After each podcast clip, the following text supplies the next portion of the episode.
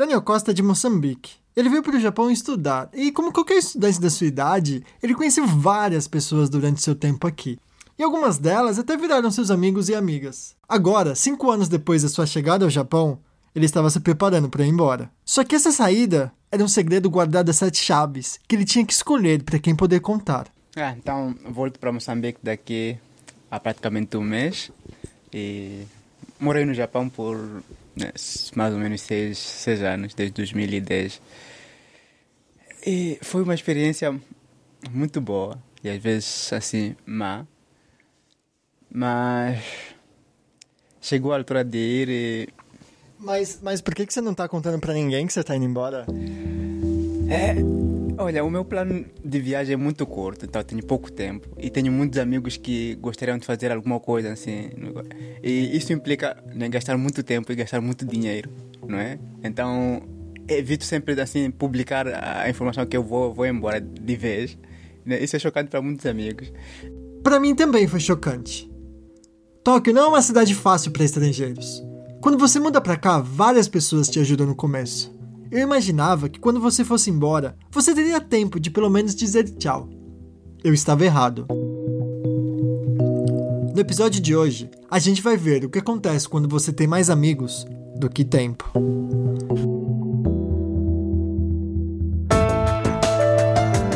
sou o Mal Hernandes e você está ouvindo Ninguém.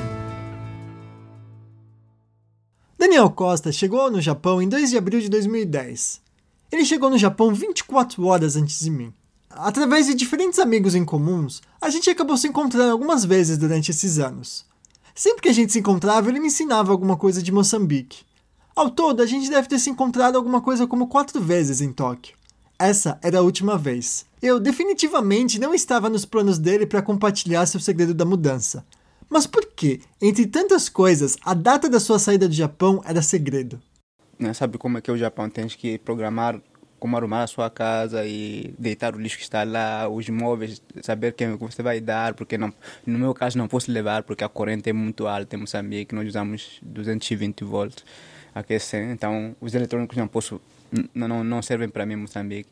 E tu tens que fazer esse, esse plano assim, mais ou menos e tens que informar a, a, agência da casa que você vai sair daqui a um mês.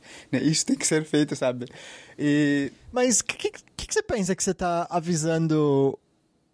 Você está avisando a imobiliária, você está avisando a companhia de gás, você está avisando a companhia elétrica que você está indo embora, mas você não está avisando os seus amigos que estão tá indo embora. Exatamente. Isso é, é, é, muito engraçado e, é, como eu disse, ao mesmo tempo triste. Mas tem que ser assim. Então, é, é, uma, é uma forma de você controlar o seu, né, o, o seu calendário, né, a sua agenda. Né? Então, claro, os amigos próximos, o Eliseu, o já sabem, já, desde, desde o momento que eu decidi. Mas há amigos que estão um pouco, né, um pouco longe de.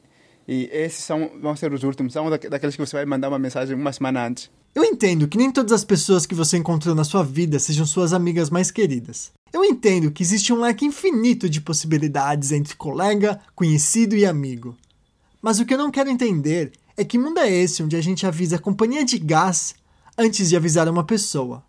O Daniel disse claramente, ele fez essa escolha por causa de tempo e dinheiro. Mas eu prefiro acreditar em outra versão.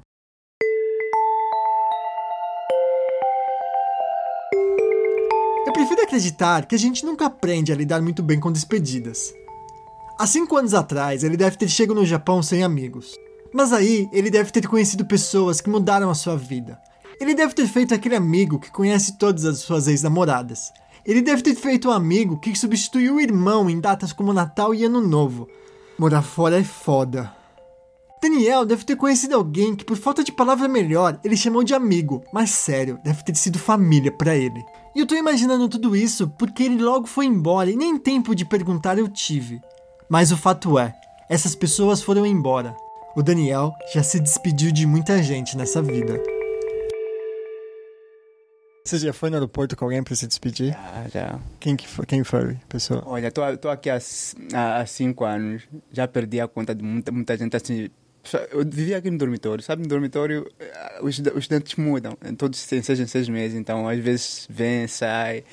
E nesse, nesses cinco anos, provavelmente já fui né, ao aeroporto com, né, por aí, Em média 10 pessoas. E você sente falta dessas 10 pessoas? Ah, algumas delas. A primeira pessoa que, que foi embora depois de eu ter chegado foi um choque, porque foi uma pessoa que era muito ligada a mim. E depois, no momento em que foi, assim, foi assim, meio triste. Que você parece que perdeu alguma coisa dentro de, de si. Quem foi essa pessoa? Eu não sei. Nessa hora, a porta da sala onde estávamos abriu. A entrevista foi interrompida e em poucas semanas o Daniel saiu do país. Esse deve ser o episódio mais incompleto desse projeto. Mas sair do país é deixar negócios inacabados. Eu vi essa história pela primeira vez e pensei: eu quero viver em um mundo onde isso não é normal.